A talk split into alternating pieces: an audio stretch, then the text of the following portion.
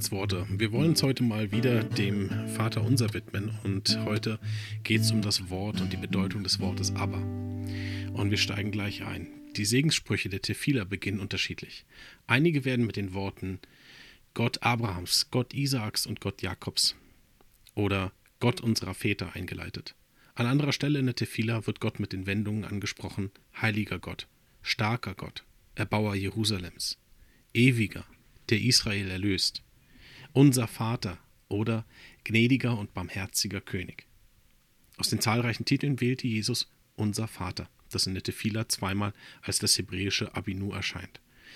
Gott als den Gott Abrahams, Isaaks und Jakobs anzusprechen, bedeutet, das Gebet eines bestimmten Volkes mit einer bestimmten Geschichte zu sprechen. Natürlich sind die Christen in diese große Familie aufgenommen und damit haben diese Titel auch eine tiefe Bedeutung für alle Christen.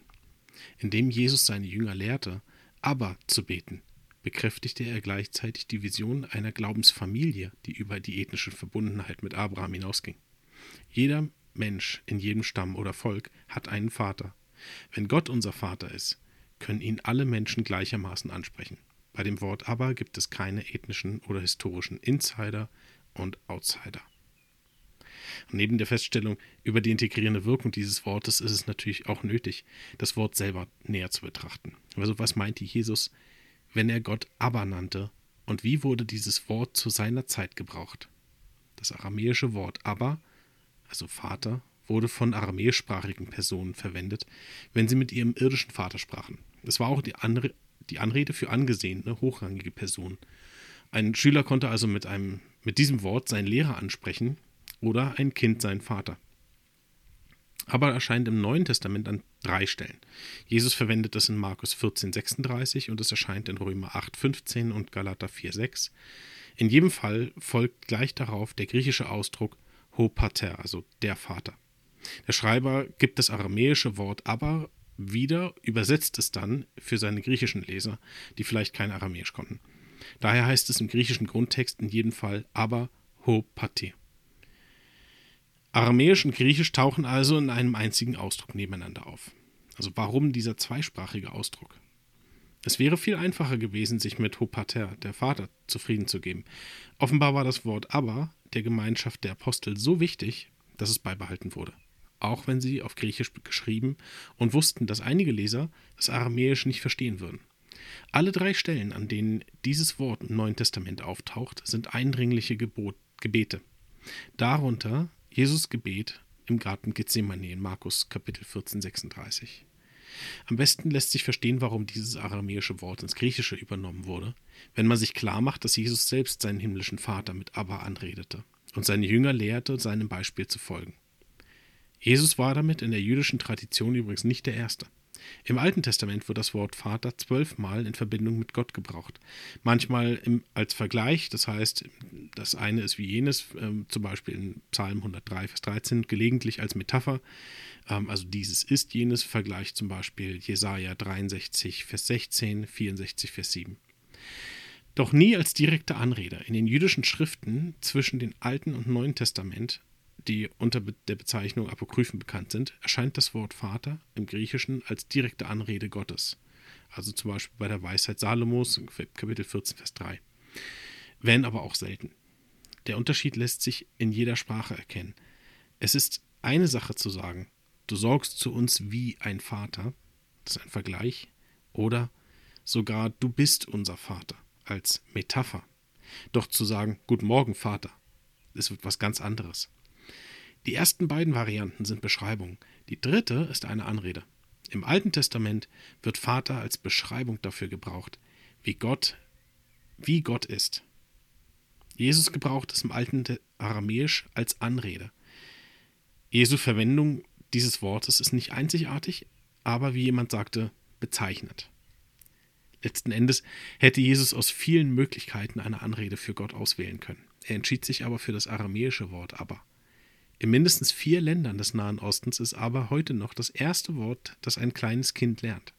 Nicht nur im Libanon, sondern auch in Syrien, Palästina und Jordanien ist es der Fall. In allen diesen Ländern wurde früher Aramäisch gesprochen und diese Wert, dieses wertvolle Wort hat überlebt, obwohl die Menschen dort heute Arabisch sprechen. Das lange A am Ende des Wortes ist der bestimmte aramäische Artikel. Abba bedeutet wörtlich übersetzt der Vater. Kann im Zusammenhang aber auch mein Vater oder unser Vater bedeuten. Lukas Version des Vaterunsers beginnt mit den Worten Vater, während Matthäus mit unser Vater beginnt. Beides sind legitime Übersetzungen von Abba.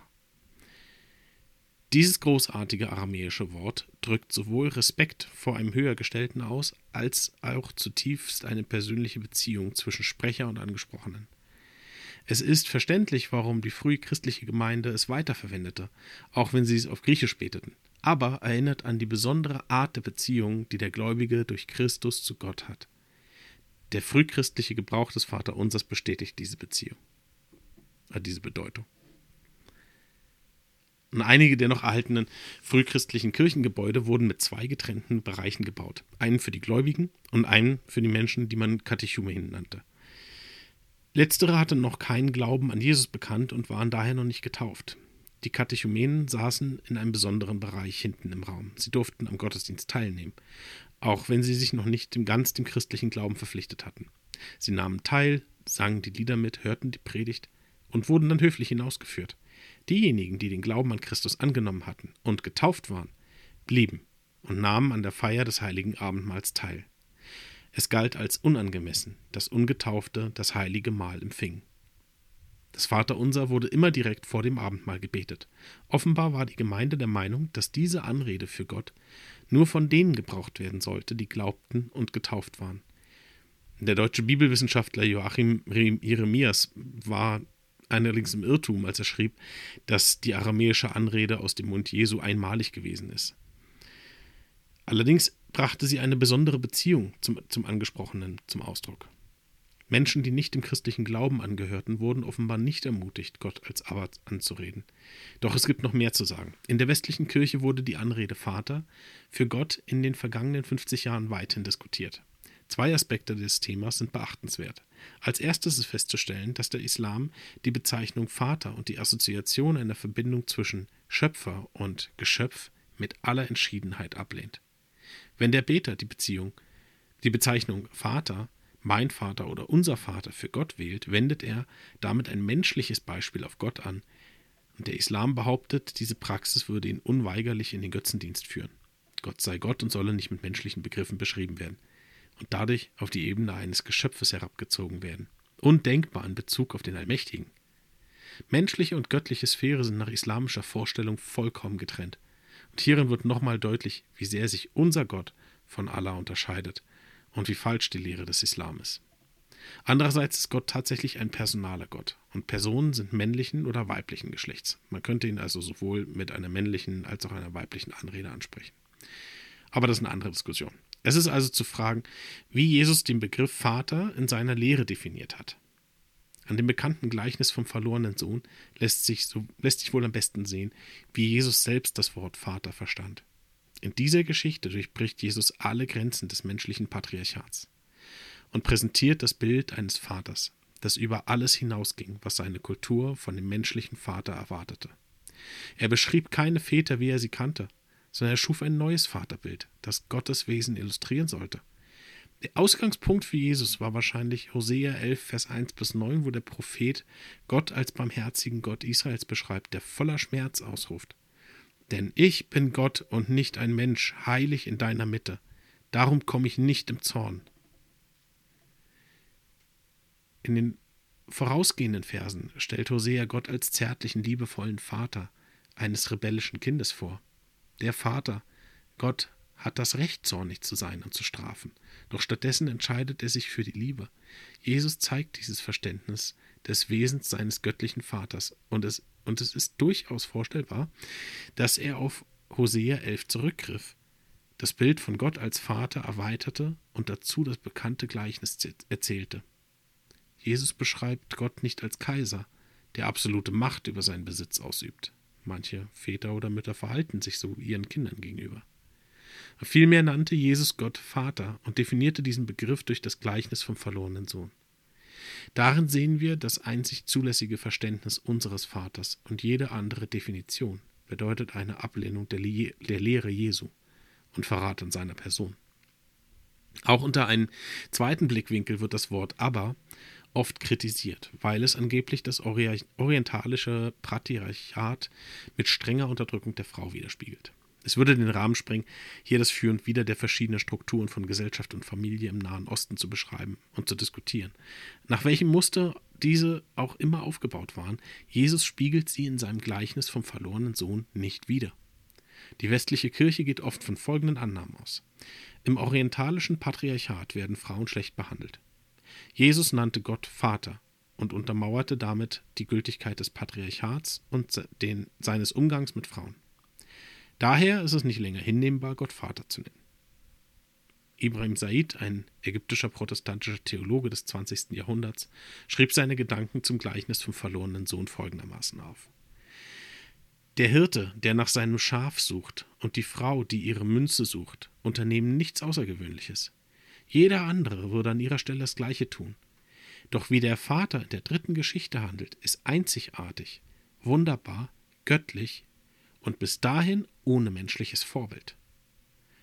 Und Henry Nouwen schrieb über den Vater in diesem Gleichnis: Alle Grenzen patriarchalischen Verhaltens sind durchbrochen.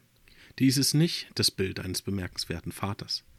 Es ist das Porträt Gottes, dessen Güte, Liebe, Vergebung, Fürsorge und Mitgefühl keine Grenzen haben. Jesus stellt Gottes Großzügigkeit mit allen Bildern dar, die seine Kultur ihm bietet, und verändert diese Bilder dabei fortwährend. Jesus entscheidet sich in diesem Gleichnis und in dem Gebet, das er seine Jünger lehrt, bewusst für das Bild des Vaters.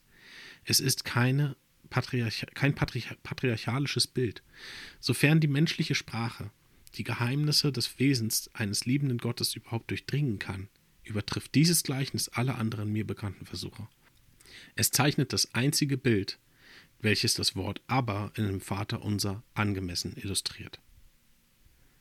Zu guter Letzt muss man noch betonen, dass es in dem Gebet unser Vater heißt, nicht mein Vater. In dem Psalm taucht häufig, taucht häufig die Formulierung mein Gott auf. Und die persönliche Beziehung zwischen dem biblischen Gott und dem einzelnen Gläubigen darf natürlich nicht außer Acht gelassen werden. Doch betont das Vater unser eine Familie Gottes, die einen Vater hat. Dieses Gebet sieht alle Nachfolger Jesu als Glieder dieser Familie. So viel nun zum Einstieg zum Vater mhm. Unser. Wir werden das Vater Unser demnächst komplett durchgehen und ähm, jeden einzelnen Teil davon uns anschauen, was es bedeutet. Da sind einige Überraschungen dabei, einige Sachen, die neu sind oder die euch vielleicht wirklich zum Nachdenken bringen können. Insofern, ja, bleibt gespannt und bis zum nächsten Mal.